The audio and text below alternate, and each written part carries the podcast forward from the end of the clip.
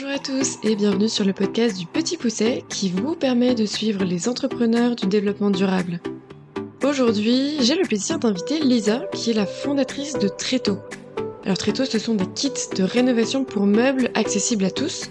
Dans ces kits, vous y trouverez une peinture écologique certifiée norme jouée de la marque Tréto, une pâte à bois innovante à base de colle végétale et un vernis de finition. Et dans certains kits, vous avez aussi tous les pinceaux made in France et tout le matériel nécessaire pour rénover votre meuble par vous-même. Il faut savoir qu'en France, en 2022, 1,5 million de tonnes de meubles sont collectés par la filière du recyclage éco-maison et c'est seulement 5% de ces meubles qui sont réemployés. Et c'est évidemment sans compter tous les meubles qui ne sont pas récupérés par éco-maison. Or, réhabiliter ces meubles, c'est très vertueux pour l'environnement. Produire un meuble en partant de zéro, c'est utiliser de la matière première qui sera transportée, les intégrer à un processus de fabrication énergivore et à nouveau recourir à des transports multiples pour la commercialisation. Dans ce podcast, Lisa nous explique tout le cheminement qui a permis d'aboutir à la création de Tréto. C'est particulièrement intéressant pour des entrepreneurs qui sont à la phase de création du projet et d'établir un peu une méthode pour réussir à parvenir à créer leur marque. Elle nous explique notamment euh, comment est-ce qu'elle a trouvé son idée, comment faire un business plan, chercher un nom, euh, créer une marque de toutes pièces, la déposer, donc sélectionner ses fournisseurs sur des critères bien précis, former aux réseaux sociaux, prendre des risques financiers, établir une stratégie, vendre à ses premiers clients et puis tester, échouer et recommencer encore. Mais je ne vous en dis pas plus et je vous laisse découvrir très tôt à travers mon échange avec Lisa. Bonjour Lisa. Bonjour Valentine. Bienvenue, euh, bienvenue sur le podcast. Je suis trop contente de, que tu aies accepté cette invitation. Alors, pour commencer, j'aime bien que tu te présentes. Qu'est-ce que tu as fait avant de lancer Trito euh, Quel est ton parcours Et qu'est-ce qui t'a euh, amené à cette idée? Ok, bah du coup, je m'appelle Lisa, euh, j'ai 26 ans. Ça me fait hyper bizarre d'être de l'autre côté du micro parce que moi aussi, du coup, j'ai un podcast et que c'est la première fois que je passe de l'autre côté, donc c'est hyper drôle. Donc merci pour ton invitation et de me laisser tenter l'expérience, ça va être chouette. Du coup, j'ai grandi à Toulouse. J'ai fait euh, d'abord des études plutôt euh, euh, artistiques. Enfin, j'ai commencé en faisant une seconde art appliqué, donc je me prédestinais plutôt à être architecte d'intérieur. Et puis finalement, c'était trop tôt pour moi, c'était trop trop spécifique, et donc du coup, je suis partie plus dans une voie générale. Et donc j'ai fait un bac classique ES, et puis ensuite j'ai fait une école de commerce pendant laquelle j'ai réalisé une alternance et des stages puisque j'ai fait une année de césure aussi. Pas mal de choses, un peu d'expérience aussi à l'étranger. Et toutes mes expériences professionnelles se sont toujours articulées autour, on va dire, de l'art de vivre en général. Donc j'ai toujours été là-dedans. Et ton ta première expérience, qu'est-ce que c'était? Alors ton alternance c'était où? Et après qu'est-ce que as fait Ouais, alors moi du coup, enfin avant l'école de commerce, j'ai fait un DUT Tech de Co. Donc j'avais déjà euh, commencé un petit peu avec des stages. Euh, mon tout tout premier stage, enfin même si tu veux, mon premier stage de troisième, je l'ai fait dans un cabinet d'architecture d'intérieur. Et ensuite, mes stages en DUT, j'ai fait, euh, je l'ai réalisé dans une dans un concept store qui vendait des meubles à Toulouse. Donc ça, c'était la toute première toute première expérience. Et après, en école de commerce, du coup, j'avais j'avais fait une année de césure où j'avais fait deux stages de six mois. Un euh, chez Jumbo Bag, qui était une marque toulousaine qui vendait des, des poufs pour l'intérieur et extérieur. Et euh, mon deuxième stage, c'était dans une euh, start-up, enfin qui, qui est maintenant une, assez connue, c'était chez euh, Tipto, euh, qui fait du mobilier durable. Donc j'ai fait six mois chez eux, c'était vraiment super. Et ensuite j'ai fait deux ans d'alternance chez Quirk. Pour la mission de Quirk, c'est de, créer des environnements de travail sur mesure au service de la performance. Et donc c'était à la fois l'art de vivre, à la fois de bien-être. Et ça, ça m'allait vachement bien. Et je suis restée ensuite en CDI chez eux pendant un an avant de démissionner pour prendre un autre poste euh, où du coup je t'ai rencontré chez EMEA, euh, du coup euh, dans un cabinet d'architecture et de rénovation. Voilà. Qu'est-ce qui t'a amené à lancer très tôt? Et pourquoi cette idée-là? Ouais, alors du coup, en fait, ce qu'il faut savoir, c'est que donc je fais deux ans d'alternance, je reste dans, dans la boîte chez Quark parce que je, je, suis hyper bien et, et euh, voilà, j'ai une super manager. Enfin, il y a tout qui va. La mission de la boîte est super. Mais très vite, euh, voilà, je m'ennuie. Je suis un profil qui a besoin d'être stimulé en permanence. Et euh, ce qui m'amène à faire un bilan de compétences d'abord avec chance Du coup, ça dure à peu près trois mois euh, parce que je me cherchais un petit peu et moi, ça a toujours été hyper important pour moi de m'épanouir de manière professionnelle. Je sais pas pourquoi, mais enfin, je suis pareil, donc je comprends. Pourquoi, mais... donc du coup, je suis, je suis, tout le temps en train de me questionner, est-ce que tu es au bon endroit, etc. Et donc du coup, ça me paraissait, euh, j'étais tombée sur le sur Instagram, j'avais des un petit peu de sous sur le CPF et je m'étais dit bah go, euh, c'est carrément pour toi. Enfin, c'est ça a l'air d'être une super expérience. Et effectivement, c'est une super expérience. Et donc, ça m'a pas mal appris sur moi-même. Euh, et en fait, je l'ai fait, ce, ce, ce, bilan, en me disant, je vais le faire pour euh, valider que je veux entreprendre. Parce que j'avais déjà l'idée depuis euh, des années et euh, j'avais déjà monté un petit peu des projets, euh, enfin, monté des projets pré-monté, tu vois, j'avais pas vraiment appuyé sur le bouton, mais j'avais un gros carnet d'idées. Et pendant le Covid, j'avais vachement avancé et tout. Et donc j'avais fait ce programme-là dans cette optique-là. Et en fait, euh, je crois que j'ai un peu fui tout ça parce que j'avais un petit peu peur, je crois, de me lancer à ce moment-là. Je me sentais pas totalement prête. J'avais encore envie de valider certaines choses chez moi d'un point de vue professionnel. Et donc, en même temps que je faisais euh, l'accompagnement, je postule du coup directement, parce qu'en fait, tu as, une première partie où tu vas faire euh, une espèce d'introspection, donc tu vas, tu vas voir tes valeurs, etc. Nanana. Et dès que j'avais un, minimum de trucs concrets, si tu veux, j'ai commencé à postuler euh, dans, dans des boîtes, du coup, dans des cabines d'architecture et de rénovation, dont EMEA. Et du coup, il se trouve que j'ai été prise avant même d'avoir fini mon, mon, mon accompagnement. chance, euh, ok. Donc j'ai un peu fui, euh, refoulé un peu, je crois, mon envie d'entreprendre à ce moment-là. Et du coup, j'arrive chez EMEA. Euh, et en fait, au bout de deux mois et demi, je crois que c'était quelque chose comme ça, et ben du, jour au lendemain, on m'apprend que ça se termine, que voilà, on est, euh, on, on, met fin à ma période d'essai. Alors euh, pour le coup, comme il y avait d'autres personnes avec moi euh, qui ont eu le même la même sentence. J'avoue que d'un point de vue confiance en moi, ça m'a pas trop impacté parce que je, je je me suis dit pas à cause de tes compétences ou quoi, c'est voilà. sujet économique aussi donc euh. voilà. Et donc du coup si tu veux ça a été un peu plus facile à accepter. Par contre bah, du coup le soir même moi j'ai un peu peur du vide. Du coup le soir même je crois que jusqu'à 2 heures du matin euh, j'étais sur mon ordinateur en train de faire des tableaux Excel pour préparer l'après.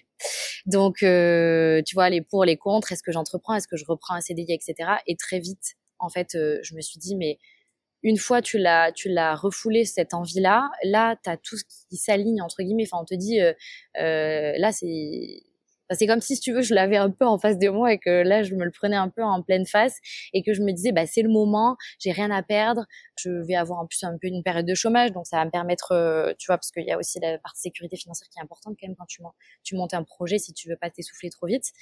Euh, donc du coup, ça m'a paru être le bon moment.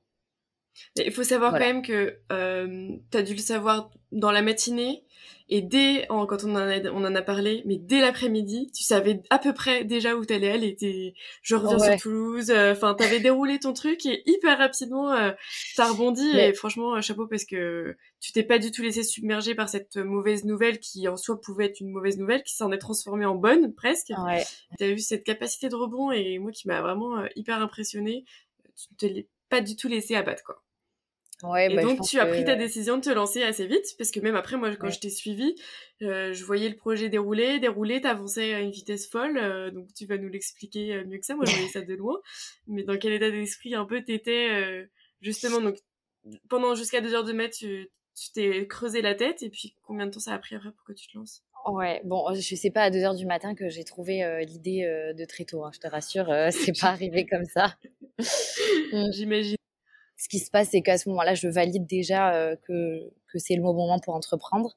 Et euh, après, je reprends en fait mon carnet d'idées parce que j'ai noté beaucoup.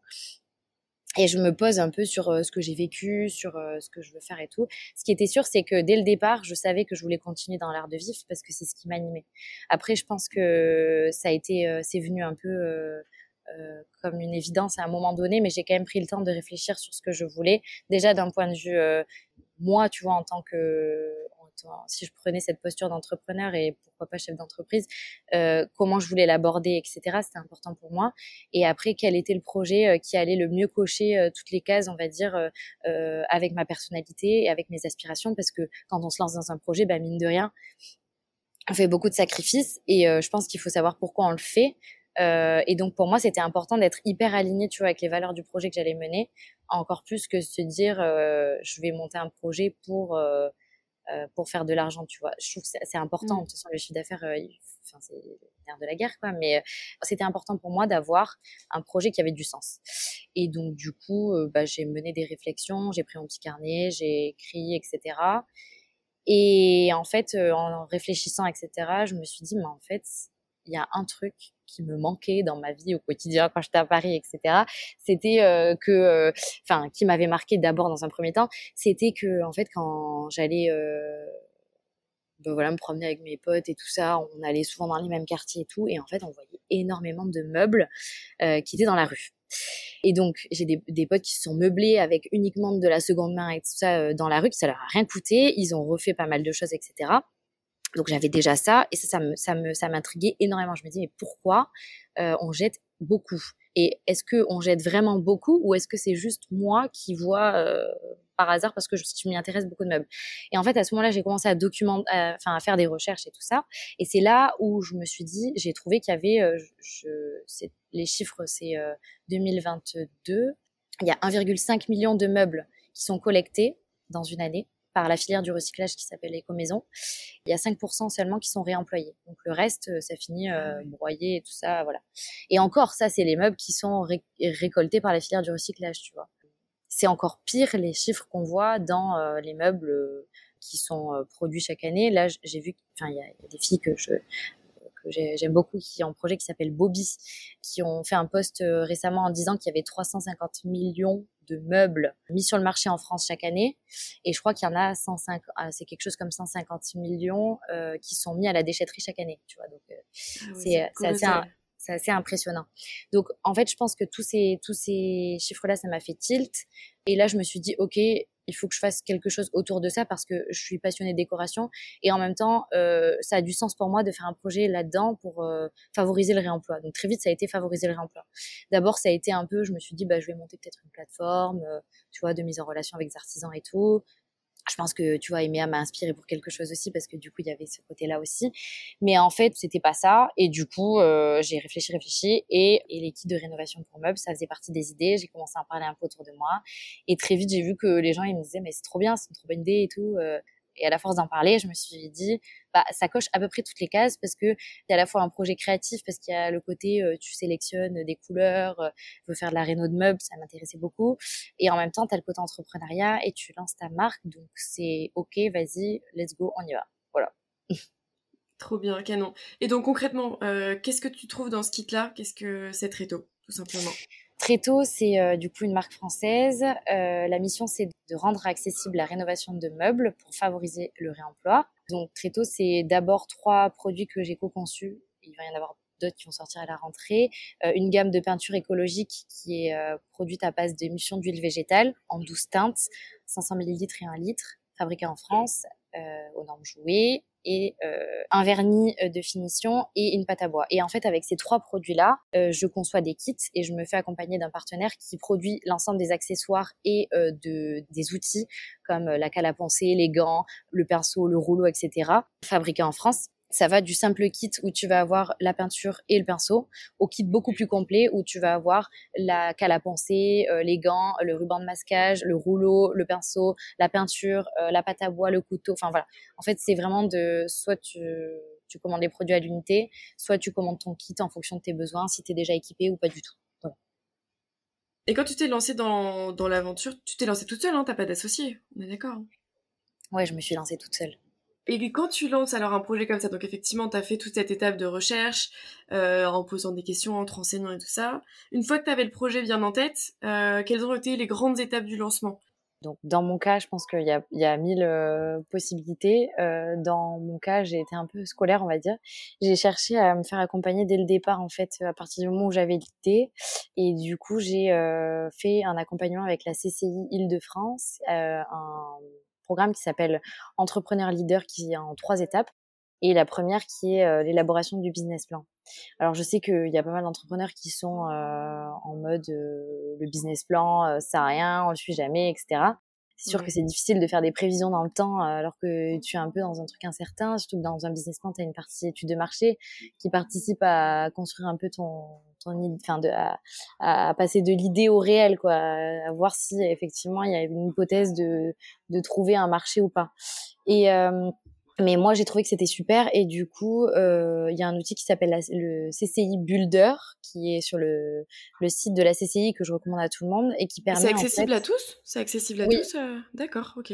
Ouais, ouais, tu peux, euh, tu, tu tapes CCI Builder sur euh, sur Google et tu peux avoir accès du coup à ce à ce truc-là. Et en fait, c'est vachement bien fait. Bon, c'est très très scolaire, mais du coup, tu réponds à des questions et euh, à la fin, ça te sort un peu ton business plan. Et donc moi, j'ai fait ce ce programme-là et en plus, j'avais du coup un j'avais quelqu'un euh, qui parlait. Enfin, c'est pas mal parce que quand tu es tout seul dans ta tête, surtout quand tu montes un projet tout seul, euh, c'est vrai que tu es beaucoup dans ta tête et aller chercher euh, un regard extérieur permet de te challenger et du coup d'aller un peu plus loin dans tes réflexions, de, de aussi bah voilà quand tu parles enfin moi je suis très je suis très comme ça c'est que quand je parle il y a des choses qui émergent beaucoup plus facilement que quand tu es derrière une feuille et que tu voilà tu es tout seul et tout. Donc c'était pas mal. Euh, donc on va dire la première grande étape ça a été de construire le business plan Ensuite, une fois que j'avais le business plan, enfin en, faisant le business plan, j'ai fait mon étude de marché et du coup euh, là j'ai été chercher des documents. Je voulais trouver une, euh, une étude de marché déjà faite parce qu'en fait, quand tu fais ton étude de marché tout seul, euh, ça peut prendre beaucoup de temps et surtout, t'as pas autant d'impact que si tu fais appel à un cabinet euh, qui a 40 personnes qui a travaillé sur, sur une étude, tu vois. Et mmh. donc, euh, j'avais trouvé sur Internet l'étude euh, Le marché de l'occasion à horizon 2025. Euh, ça coûte quand même 2500 euros d'acheter une étude comme ça et j'avais pas envie de, de mettre cet argent-là. Et en fait, j'ai trouvé la BNF, donc c'est la Bibliothèque nationale de France, à Paris, qui achète en fait euh, des études de marché. Donc parfois, tu peux retrouver, enfin, il y a énormément d'études de, de, de, de marché disponibles là-bas. Ok, hyper bon à savoir. Voilà, et ils n'avaient pas la mienne, ils avaient, euh, enfin, ils avaient euh, l'ancienne version, mais ils n'avaient pas la version actualisée de 2023. 2022 pardon et du coup j'ai fait une demande comme ça en me disant bon on verra hein, euh, de toute façon qui ne tente rien à rien et j'ai demandé j'ai dit voilà je serais intéressée pour consulter cette étude là pouvez-vous l'acheter? Je crois que sans te mentir 48 heures après j'avais une réponse on vient d'acheter l'étude du coup, j'ai dit, bah, c'est génial. Du coup, j'ai été la, la, consulter euh, sur place et tout ça. Donc, j'ai eu pas mal de chiffres très concrets, tu vois. Euh, du coup, pour le coup, euh, enfin, c'était, c'était bien documenté et tout ça. Donc, ça m'a vachement aidé à, à me conforter dans l'idée que c'était le bon projet. Et surtout, ça m'a donné un peu plus de, de, de crédibilité. Ouais. Donc, donc voilà. Donc, j'ai fait ça. Et ensuite, ben, tu déposes les statuts de ta société. Donc, il faut choisir le statut de la société. Avant même tout ça, j'avais choisi le nom euh, très tôt et j'ai déposé la marque assez rapidement parce que pour moi c'était important d'avoir un nom euh, qui soit impactant en tous les cas qui parle. Du coup pour moi le très tôt parlait vachement bien puisque ça me ramenait à des souvenirs euh, tu vois de bricolage, de voir des parents ou quoi bricoler en sortant des tréteaux justement. Et j'ai cherché à détourner le nom pour que je puisse avoir un nom qui soit un enfin qui puisse être déposable à l'INPI et puis euh, qui a un nom de domaine disponible parce que je savais que je voulais faire un site internet. Donc euh, j'ai commencé par là. Ensuite j'ai déposé les statuts de la société. Et puis une fois qu'il y a tout ça, euh, bah en fait là tu découvres un peu toute la partie administrative du montage d'une boîte entre guillemets. Donc euh, tu te rends compte qu'il te faut un comptable, qu'il te faut euh, qu'il te faut pas mal de choses. Et ben là moi j'avais préparé ça avec un avec plusieurs euh, plusieurs mini conférences où j'avais été aussi euh, au salon Go Entrepreneur à Paris. j'avais pris pas mal de pas mal d'informations sur les stands et tout ça. Et en fait, tu te, tu te rends compte que il y a plein d'acteurs qui sont là pour t'accompagner. Mais je trouve que c'est assez cool, en tous les cas, quand tu te lances tout seul, de te faire accompagner dès le départ pour euh, pas rester trop seul et aller confronter un peu tes idées. Donc ça a été ça un peu les grandes étapes. J'avais été aussi au salon Go Entrepreneur de Nantes et pareil, hyper impressionnée du nombre d'acteurs aujourd'hui qui existent pour accompagner les entrepreneurs euh, mmh. au projet, euh, que ce soit de l'aide financière, de l'aide euh, justement administrative et, autres sur le lancement d'un projet. Donc c'est assez intéressant pour ceux qui nous écoutent d'aller faire ce là quand on a envie de, se lancer et voir un peu toutes les possibilités qu'il y a et comme quoi. Et je pense que, enfin, tu, tu vas nous dire, mais moi, je le vois bien dans le quotidien. Ce qui est difficile, c'est d'être seul. Et quelles sont un peu euh, la formule que tu as choisie? J'avais commencé euh, l'accompagnement entrepreneur leader. J'ai fait que la première partie parce que ensuite j'ai décidé de déménager dans le sud de la France, à Toulouse, revenir euh, en fait un peu aux sources pour des raisons économiques euh, de base, parce que vivre à Paris ça coûte quand même super cher et là tu renonces à un salaire, etc. donc bon, il y a aussi l'aspect sécurité financière et enfin je trouve que c'est ça enlève on va dire une charge mentale euh, que de se dire bon ben tant pis je retourne chez mes parents pour quelques temps juste le temps de remonter le enfin de monter le projet. Euh, donc j'ai perdu l'accès à cet accompagnement puisqu'il fallait être résident dans, en Ile-de-France donc j'ai fait la première partie donc le business plan c'était déjà bien et après j'ai cherché un incubateur du coup à Toulouse. Donc j'ai passé des enfin j'ai cherché un petit peu l'incubateur qui pourrait correspondre etc et j'ai trouvé euh, les premières qui est un réseau euh, national euh, plutôt qui accompagne plutôt des femmes qui avait un programme qui s'appelait le programme Play pour le lancement commercial et il se trouve que moi je voulais commencer mon projet par une campagne de financement participatif sur Ulule et c'était pas mal parce que ça allait me donner l'impulsion, ça allait me permettre de pas être seule. On était une petite promo de cinq personnes et on avait des ateliers, etc. Donc je suis rentrée chez les premières en avril 2023. Euh, Donc j'ai déposé le statut de ma société en, le, 15 mars. Enfin, j'ai eu les statuts le 15 mars. 15 jours après, je commençais l'accompagnement du coup chez les premières. D'accord. Ils ont un, un coworking ou quelque chose euh, Enfin, un bâtiment physique? Alors oui, ils ont un bâtiment physique. Euh, par contre, euh, dans le cas de mon accompagnement, on n'avait pas accès, enfin, on pouvait pas venir travailler là tous les jours, enfin, en tous les cas dans les bureaux. Mais c'est un super bâtiment où, euh, au milieu, tu as des espaces en libre service où tu peux venir travailler avec du wifi, etc. Donc, j'ai, j'ai pas, enfin, moi, j'ai, j'ai pas suivi ce rythme-là à venir dans cet incubateur tous les jours parce que déjà, c'était pas hyper pratique d'un point de vue euh, logistique euh, depuis chez moi. Euh, et puis moi, je me suis trouvé des endroits de travail où je me sentais bien plutôt dans le centre-ville de Toulouse, etc. Ce qui est sûr, c'est que ça a duré six mois. Tu as 12, 12, heures de business coaching, donc tu es suivi par un professionnel aguerri qui peut te donner plein de conseils business et venir te challenger. Enfin, son rôle, c'est pas de te donner les réponses, mais c'est de venir te challenger dans tes réflexions, te donner des ressources aussi pour pouvoir répondre à des problématiques spécifiques, etc. Et en parallèle, tu as des ateliers en groupe avec euh, cinq entrepreneurs qui ont des projets. Euh, du coup, eux, c'était plutôt les projets à impact euh, menés par des femmes. une fois par mois à peu près, tu as un atelier de 4 heures avec un intervenant sur des thématiques comme le lancement commercial, le marketing, le e-commerce, enfin voilà. Et après, donc sur le, si on continue un peu euh, le, le, lancement, euh, donc tu parlais effectivement du nom très tôt. J'imagine qu'il a fallu créer aussi la marque, euh, faire le logo, tout ça. Ou comment ça s'est passé? Toi, tu, c'est toi qui as fait ton propre logo ou tu t'es fait accompagner par quelqu'un? Alors j'avais l'idée du logo, j'ai fait une maquette parce que je, quand j'ai quelque chose dans la tête, en général, c'est difficile de me l'enlever.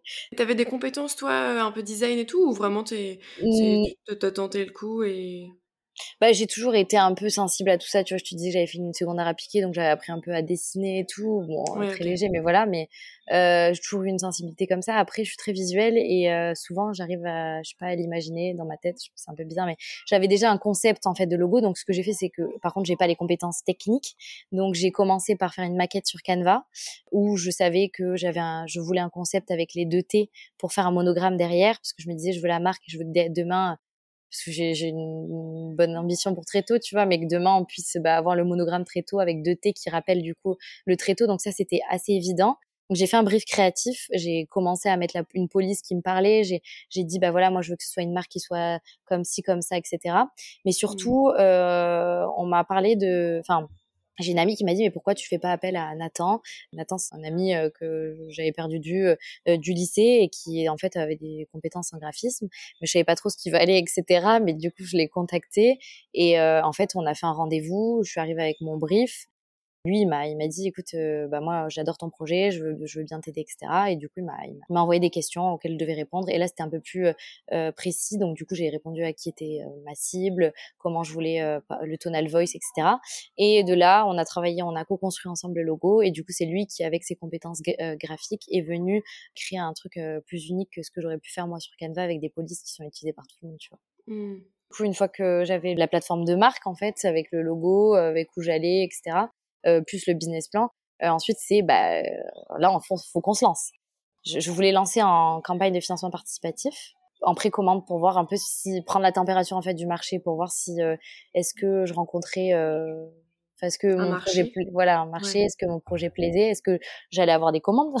Parce que voilà c'était important. Et bien d'avoir une marque mais il faut, faut pouvoir un peu la vendre. Voilà c'est ça parce que sinon tu t'essouffles vite. Et euh, il y a un moment tu as des frais quand tu crées une société ne serait-ce que tous les mois il faut payer le comptable. Donc j'ai lancé j'ai décidé de faire une campagne de financement participatif sur Ulule euh, qui a duré un mois et demi. Quand tu fais ta campagne de financement participatif, tu dois définir tes objectifs. Euh, en tous les cas, avec Ulule, soit tu fais un objectif euh, financier, donc tu dis, bah, je me mets euh, tant d'argent à obtenir pour valider euh, ma campagne, ou tu dis tant de précommandes. Et moi, j'ai décidé de faire du coup avec tant de précommandes. Donc là, tu te fixes un objectif. Il faut savoir que si tu n'atteins pas ton objectif, les contributeurs sont remboursés et du coup tu perçois pas l'argent et voilà. D'accord. Euh... Ah ouais, c'est ouf, je savais pas ça. D'accord. Donc, donc voilà c'est vraiment dans ton intérêt d'atteindre cet objectif. Quoi. Exactement, voilà. Mmh. Donc, euh, pour le, moi, j'ai décidé de me mettre un objectif de 100 précommandes et donc après, tu construis ton offre.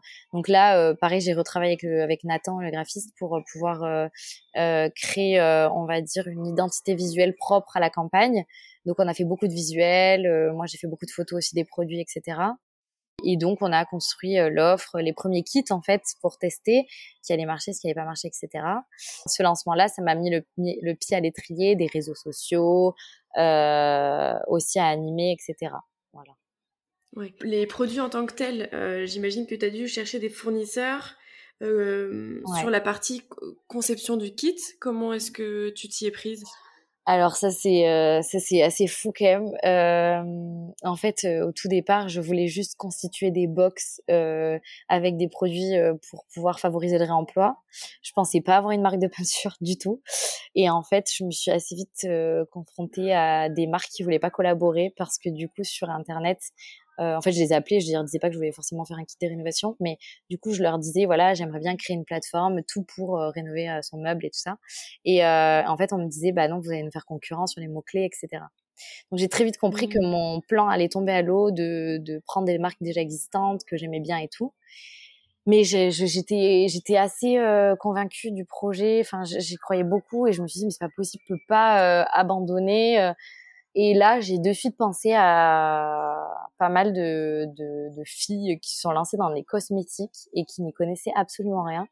Et ça m'a vachement inspirée. Je me suis dit, mais attends, mais ici, il y a des nanas qui trouvent des labos dans la cosmétique. Est-ce qu'il n'y en aurait pas dans la peinture? Du coup, j'ai pris euh, Internet, enfin, j'ai pris Google, quoi. Euh, j'ai tapé euh, laboratoire de peinture, nanani, nanana. Et à ce moment-là, j'étais j'étais ouais, j'étais j'étais chez des amis à Paris. Et euh, et en fait, je tombe sur euh, un laboratoire euh, qui me parle euh, de suite parce que je vois qu'ils ont des certifications euh, qui, qui, qui, comptent énormément pour moi, euh, dont peinture écologique à base d'émulsion d'huile végétale, certifié non joué, enfin c'est assez dingue ce que je trouve là. Je trouve c'est une mine d'or, donc je les appelle et je leur dis écoutez voilà, moi je cherche un partenaire pour pouvoir euh, euh, créer euh, du coup une peinture, etc. je leur parle de très tôt, je leur parle de mon objectif, je leur parle de tout ça et ils me disent qu'ils sont carrément chauds de, de me rencontrer et du coup le lendemain je prends des billets depuis Paris et je pars avec mon petit tote bag en train dans l'usine, dans le laboratoire pour les rencontrer et donc je les rencontre. Et là je passe la journée euh, là-bas. Et donc je découvre tout le processus de création, tout ce qu'il y a autour. Et en fait j'ai vraiment un coup de cœur pour les personnes que je rencontre, leur manière de fonctionner, le fait que ce soit une entreprise qui soit familiale mais qui existe depuis plus de 100 ans avec des certifications qui sont euh, juste incroyables, fabriquées en France, enfin voilà, ça cochait pareil toutes les cases, tu vois. Et là, je me suis dit, euh, bah, c'est une opportunité. Euh, j'ai pas trop réfléchi. J'ai dit à la fin de, la journée, je dis, bah voilà, j'ai envie de partir avec vous. J'avais les prix, je m'étais renseignée, etc. avant, petite négo, tout ça. Et puis, euh, et puis je pars en me disant, ben, bah, c'est bon, j'ai trouvé mon fournisseur. Maintenant, il faut que je que je définisse les teintes que je veux pour ma gamme de peinture et les produits euh, aussi que je veux co-développer avec eux. Et donc là, euh, s'ensuit une série de d'allers-retours euh, et de tests aussi, beaucoup de tests euh, sur les peintures jusqu'à trouver bah, celle qui allait convenir. Ouais, voilà.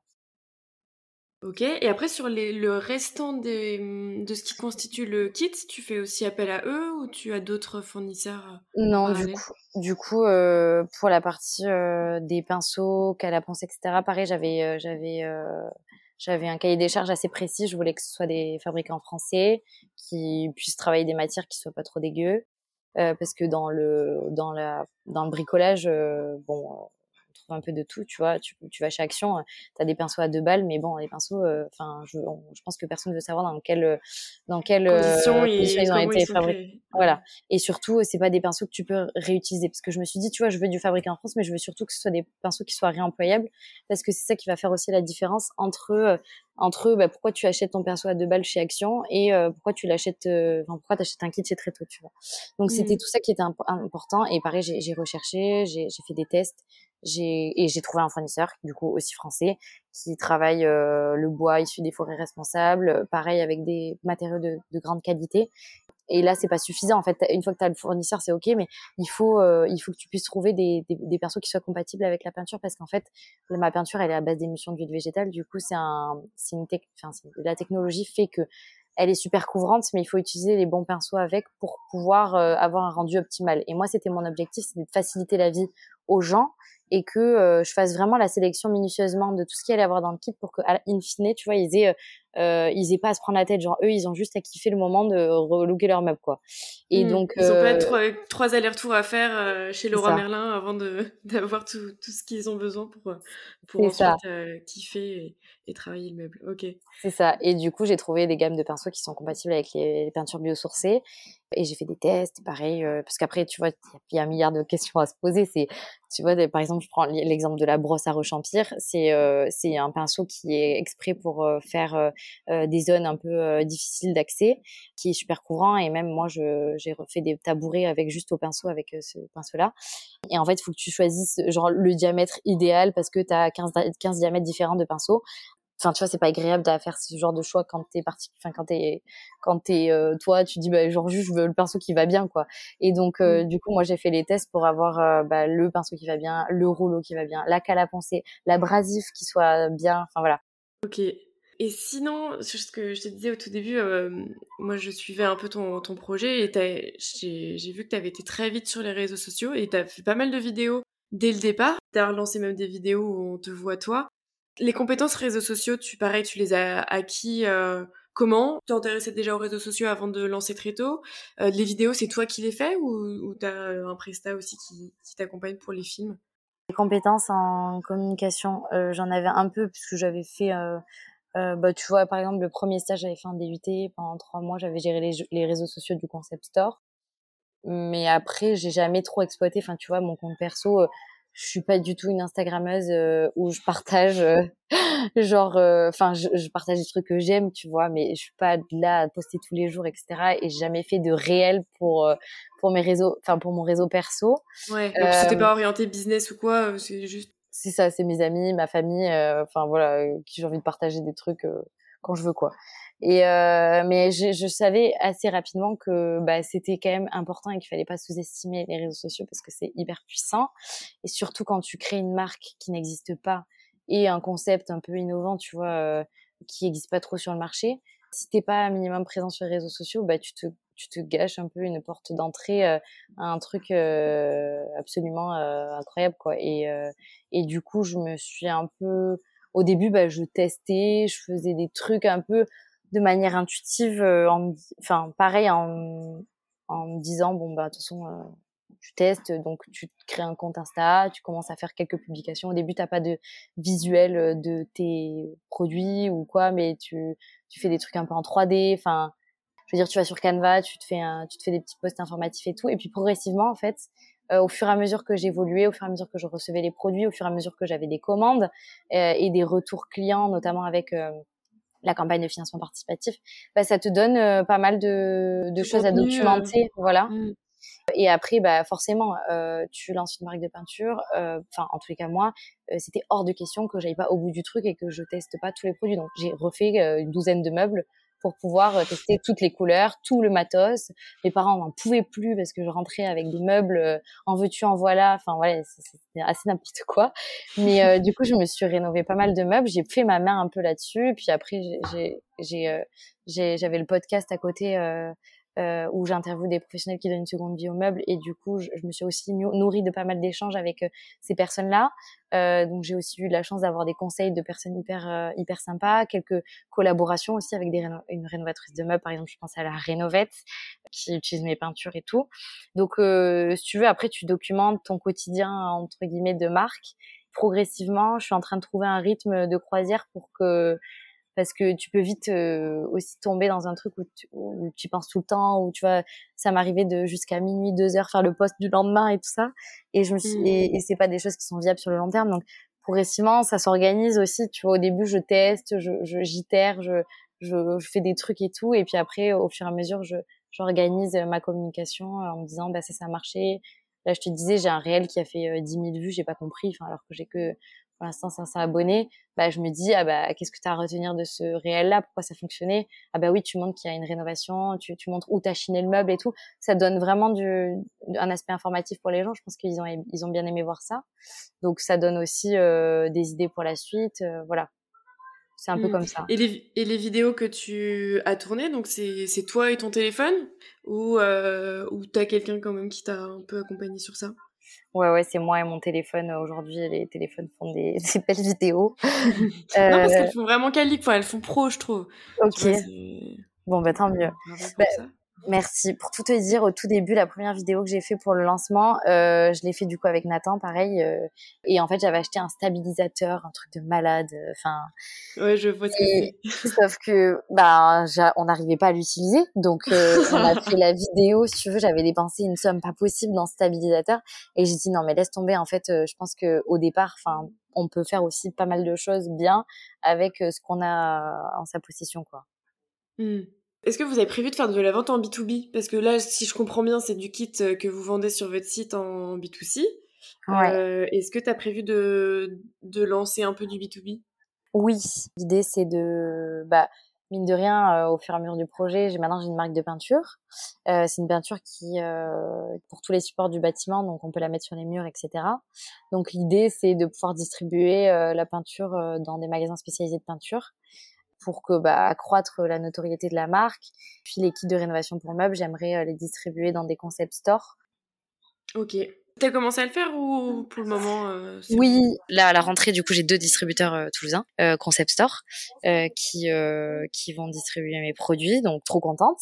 Bien, bravo. Et après oui j'ai commencé à, à développer du coup le la prospection des des euh, magasins spécialisés de peinture. Mais bon, euh, vu que à l'heure où on a on enregistre le podcast, on est en août, les gens sont en vacances, donc euh, je pense que on verra ça plutôt à la rentrée quand ils retourneront, enfin quand ils rentreront de vacances. Mais en tous les cas, c'est c'est en cours de développement. Et s'il y a des gens qui écoutent le podcast et qui qui seraient intéressés pour distribuer les produits, c'est c'est je suis toujours ouverte à discuter avec avec les gens. Voilà. Parfait. Euh, et sur la composition de l'équipe, donc tu disais que tu es toute seule quand tu as lancé très tôt, enfin tu n'as pas d'associé. Est-ce que tu as prévu de recruter? Est-ce que tu as déjà des premières recrues? Oui, oui. Euh, enfin, euh, l'idée c'est de recruter, c'est de pas rester seule et justement de de d'aller euh, d'emmener le projet euh, bah, plus loin et à plus grande échelle et pour ça de toute façon il y a besoin d'une équipe parce que je ne peux pas faire tout, toute seule euh, donc ouais l'idée c'est bah, je pense que comme beaucoup de personnes quand tu commences de toute façon tu as besoin euh, de développer un peu, de faire les premiers pas, etc. tout seul parce que au début tu fais un peu des économies de bout d'échelle, enfin tu, tu investis aussi de l'argent perso, donc il faut euh, faire attention aux dépenses. Mais euh, l'idée oui c'est de c'est de recruter euh, des personnes, d'abord je pense en stage alternance et ensuite en CDI. Mais maintenant j'ai pas assez de visibilité sur euh, sur euh, sur la suite pour pouvoir euh, vraiment me dire, tu vois, dans six mois je je recrute quelqu'un. Ouais, ok. Donc là, ça va se faire aussi. Ouais, hmm. ça va se faire aussi avec la charge de travail, tu vois, le développement du chiffre d'affaires, etc. Donc voilà. Ok. au niveau du financement, donc tu disais que tu as commencé par une campagne Ulule. Est-ce que tu as prévu de comment est-ce que tu as prévu de financer la suite? Est-ce que l'idée c'est plutôt d'avancer encore tranquillement, attendre un peu de chiffre d'affaires pour pouvoir euh, générer du revenu et, réinvestir? Ou euh, tu as envie de, demander euh, de l'aide extérieure? Je pense que ce qui est sûr, c'est que je veux pas rester toute seule, même si tu vois, je, suis seule dans le projet. J'ai jamais, je suis jamais restée seule parce que j'ai fait un incubateur, etc. Tu vois, ça se finit en août, donc l'idée c'est de continuer à se faire accompagner coacher, enfin tu vois, se développer, euh, tout ça. J'aimerais bien euh, rentrer euh, dans le réseau entreprendre. ouais, ok. Et puis aller chercher des prêts d'honneur ou des choses comme ça. je dis pas non non plus à tout ce qui est levée de fonds, mais encore une fois, je suis quand même aux prémices du projet. Enfin, tu vois, Euh, le projet était, enfin, j'ai eu les statuts le 15 mars 2023, donc c'est assez récent. Ça fait même pas un an, ouais. ouais. ouais. le site internet, il est lancé depuis un mois. Enfin, tu vois, euh, en fait, euh, les lancements, ça prend du temps parce que du coup, quand tu fais une campagne de financement participatif, après le temps de boucler tout avec les fournisseurs, de se roder sur la logistique, etc. Donc, j'ai pas envie non plus de me brûler les ailes. Euh, je veux, je suis assez force tranquille comme personne. Enfin, j'essaie de j'essaie d'itérer, de me lancer, tu vois, pas rester dans mon truc et pas trop réfléchir avant de se lancer, mais je, je, je pense que il faut y aller, euh, enfin, il faut aussi prendre le temps. Là, la prochaine, euh, prochaine étape, on va dire, c'est euh, finir mon dossier pour le réseau entreprendre et le poster, enfin, le, le déposer en septembre et voir, tu vois, s'il y a une, une opportunité ou pas avec eux. Et ça, ce serait un super, super, enfin, ce serait super pour, pour très tôt parce que c'est, je crois que c'est 70% des entrepreneurs au bout de trois ans qui, qui persistent enfin tu vois où les boîtes sont viables et tout ça. T'es vraiment bien challengé, bien accompagné. Je connais plusieurs personnes qui l'ont fait, donc euh, voilà. Quels sont les enjeux environnementaux de la rénovation de meubles? Dans quelle mesure c'était important pour toi euh, de faire quelque chose qui soit en, adéquation avec euh, le respect de l'environnement? Bah, je pense que bon, ça, enfin, maintenant, ça me paraît tellement évident euh, quand tu quand tu regardes un peu ce qui se passe et que tu vois que Chine a ouvert un concept store à Paris et qu'il y avait deux heures de queue. Je te dis bon, en fait, euh, je pense que c'est juste parce que moi, je m'intéresse au sujet que je me que je me forme et que je m'éduque. Mais en fait, euh, c'est juste, enfin, ça devrait ça devrait être normal en fait de réemployer aujourd'hui. Parce que on est dans une urgence et que, enfin voilà, on nous le répète assez quotidiennement produire à outrance du mobilier euh, qui est de mauvaise qualité parce que c'est ça en fait c'est que euh, les, les, mobiliers qui sont produits aujourd'hui c'est pas du tout les mêmes qu'il y a 50 ans tu vois. Et aujourd'hui on est beaucoup sur du composite de bois et en fait c'est des, meubles que euh, qui sont à usage unique. Donc en fait tu les prends tu les jettes comme les fringues. Tu fais un déménagement bah c'est mort le truc il se remboîte plus enfin voilà. Tu peux même pas trop les revaloriser parce que c'est ça doit être broyé enfin c'est vraiment des déchets pas ouf sans compter euh, l'impact euh, enfin qu'a la production de meubles tu vois même en, amont. Euh, alors que on a des meubles euh, que nos grands-parents avaient que nos arrière-grands-parents avaient qui sont en bois massif qui sont juste ouf qui peuvent tenir mais des années. Et en fait on a juste besoin de leur redonner un petit coup de refresh pour voilà avoir continuer à les utiliser ouais. Voilà. Et puis je trouve aussi que tu vois, c'est aussi intéressant, c'est aussi cool d'avoir chez soi une pièce unique euh, faire une décoration unique et pas avoir la même décoration euh, que tout le monde parce que euh, voilà on s'embête un peu quoi du coup et que et que mettre créer des choses de, de, de nous-mêmes c'est aussi vachement bien pour parce que je, suis quelqu'un qui s'intéresse beaucoup au au bien-être aussi. Euh, tu vois, mon petit frère est dans les neurosciences et euh, il monte un projet aussi là-dessus. Et on en parlait et il me disait, tu sais, que l'activité la, aussi euh, manuelle, manuelle est hyper importante pour notre épanouissement perso, pour le cerveau et tout. Donc je trouve que ça combine assez de choses vertueuses. Donc il faut pas s'en priver et, et donc voilà, je trouve que c'est assez évident, mais je crois que ça l'est pas pour tout le monde. Pour finir ce podcast, moi j'aime bien, j'aime bien terminer par deux trois questions. la première, c'est pour toi, quelles sont les, qualités nécessaires pour être un entrepreneur? Bon, moi, je, je suis euh, une entrepreneur naissante, mais euh, je pense qu'il faut de la résilience, beaucoup de résilience. Faut pas, euh, faut pas se décourager au premier obstacle. Il faut être créatif et essayer de trouver des solutions. Je vois qu'on a un problème parce que en fait, c'est un peu ça. C'est tu gères des problèmes tous les jours et tu dois trouver des solutions. Et en fait, il faut essayer d'avoir un mindset. Enfin, je pense qu'il faut avoir un mindset en se disant à chaque fois qu'il y a une situation challengeante euh, je grandis, je, je, deviens plus fort et du coup derrière, euh, bah, ce sera plus un problème pour l'avenir. Donc en fait, plus tu progresses, plus tu as des problèmes de plus en plus importants, je pense. Mais du coup, tu, tu, tu, en traversant les, les choses et en les gérant une à une, euh, tu deviens euh, plus, plus fort, plus, fort, plus solide. Ouais. plus solide et tu peux gérer plus de trucs. Donc ouais, créatif, résilient et ambitieux, je crois, et, et ambitieux pour avoir la, la, la vision qui va bien, pas viser trop enfin, il faut essayer de viser toujours plus haut en fait, parce que quand on se met un objectif, on me disait par exemple là, tu vois, j'avais eu la personne euh, euh, du réseau entreprendre et, elle m'avait dit, euh, vous savez, euh, il faut que vous soyez vraiment très très ambitieuse parce que déjà vous êtes euh, une femme et que du coup vous avez, tendance à vous à vous brider entre guillemets. Donc il faut un peu exploser les barrières et euh, se forcer à avoir beaucoup plus d'ambition parce que c'est ça qui va tirer vers le haut en fait. Donc il y a ça aussi à prendre en compte. Voilà. Ok. Et dernière question, est-ce que tu as un ou une entrepreneur à me recommander qui aurait développé un business impact et puis que tu aimerais que j'invite sur ce podcast? Peut-être, euh, enfin, je pense là à Bobby, euh, qui, euh, c'est des Toulousaines aussi qui ont créé une plateforme qui collecte et vend du mobilier seconde main. Elles ont internalisé toute la chaîne logistique. ça fait trois ans, je crois que ça existe maintenant. Donc elles sont un peu plus avancées en plus. Et aussi petite question, tout à l'heure tu, parlais de des, de, des personnes qui ont fait des qui ont lancé des cosmétiques. Tu pensais à qui? Je pensais à Oumaï, à Respire, Ouais, c'est principalement, on va dire, les deux.